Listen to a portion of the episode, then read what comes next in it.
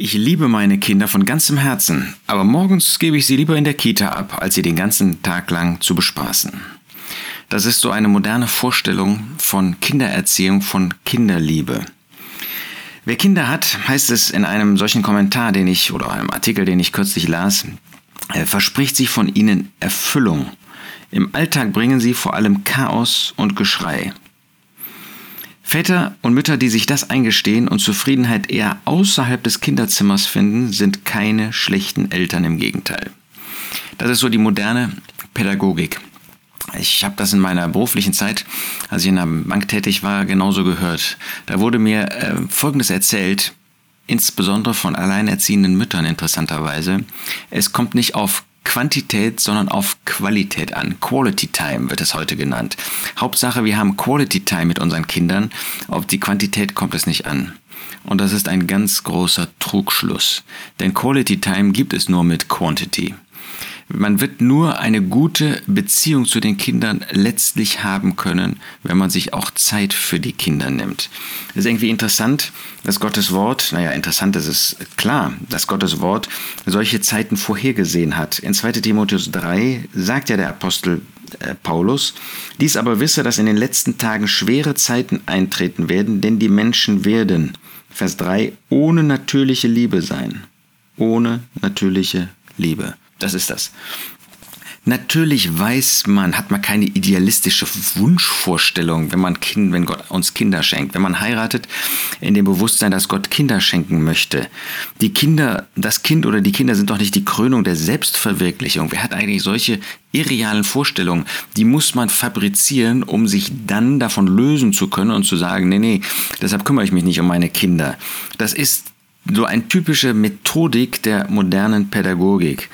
Ja, diese idealistische Wunschvorstellung steht, der steht eine weniger erbauliche Realität gegenüber. Das ist so.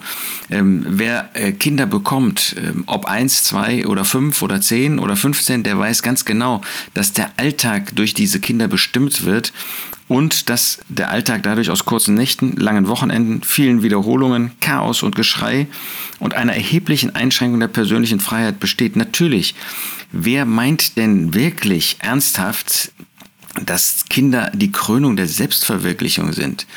Vielleicht, das ist natürlich unser Wunsch, dass wir unsere Kinder erziehen, dass wir unseren Kindern ein Heim bieten, sodass wir später eine gute Beziehung zu ihnen haben können. Das mag, das ist schon recht so.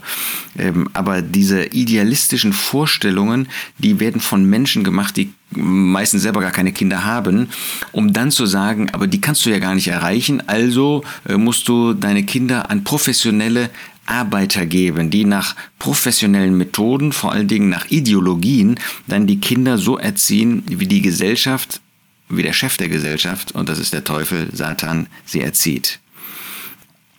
In dem Artikel, den ich da gelesen habe, heißt es dann auch, am größten ist das Dilemma für jene, die ihr Selbstvertrauen aus der Arbeit, insbesondere einer verantwortungsvollen Führungsrolle oder einer schöpferischen Tätigkeit ziehen.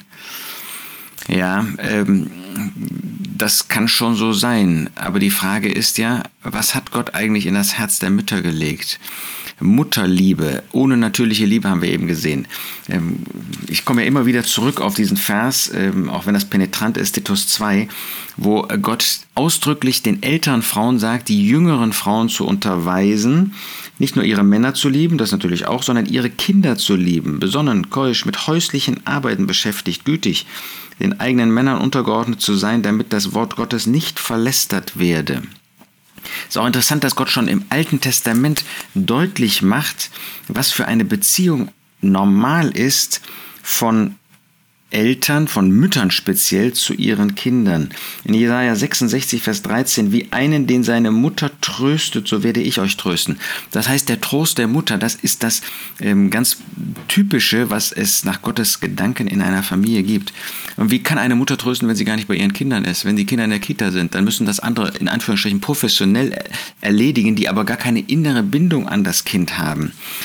Ähm, wir finden an anderer Stelle in dem äh, Propheten Jesaja, dass es dort heißt in Jesaja 49, Vers 15, könnte auch eine Frau ihren Säugling vergessen, dass sie sich nicht erbarmte über den Sohn ihres Leibes?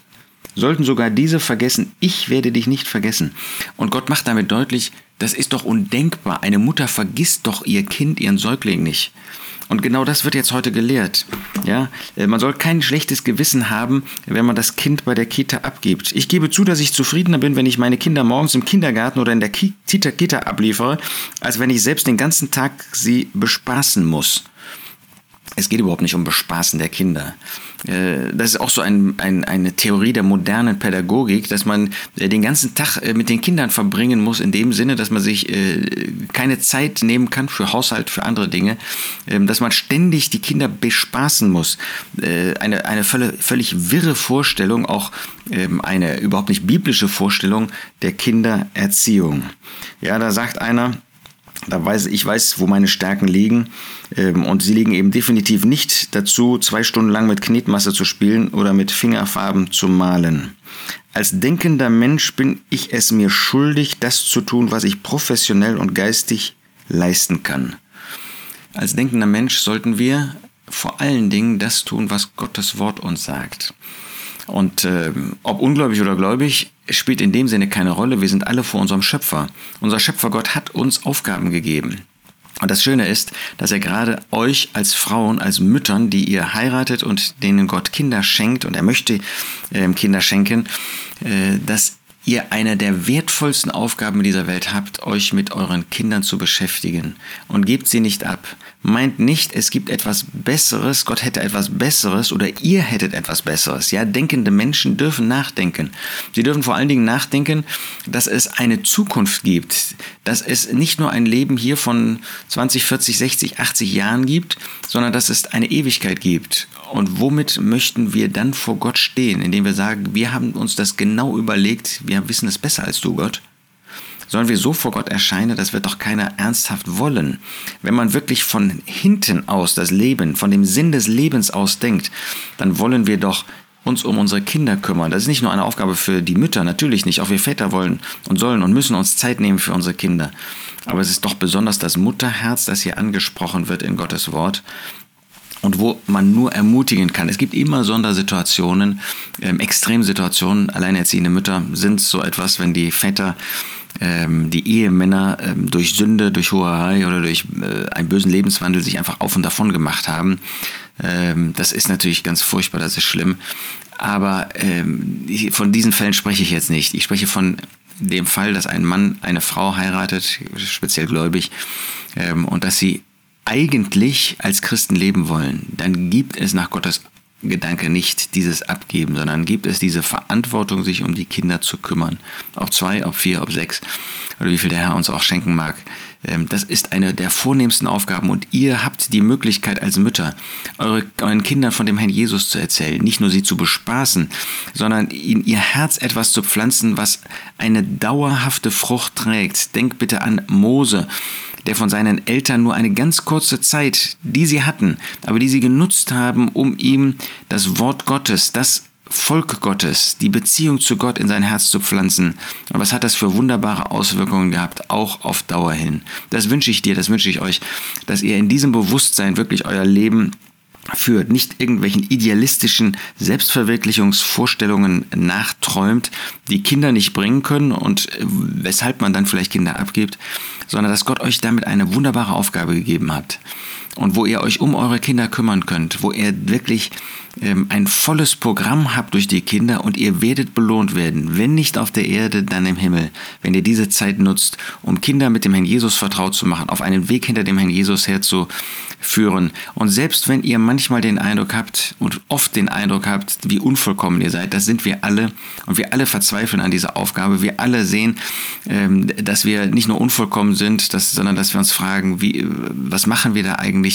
Ähm, warum schaffen wir das nicht? Warum gibt es so viel äh, Versagen? Warum, warum gibt es so viel Chaos? Warum gibt es so viel Streit in der Familie? Warum sind, sind wir so oft überfordert? Das geht uns allen so. Aber sei sicher, wenn du das versuchst mit dem Herrn zu machen unter Gebet, dann wirst du gesegnet werden, dann wird deine Familie gesegnet werden und Gott wird dir reichen Lohn geben dafür. Das wünsche ich dir von Herzen.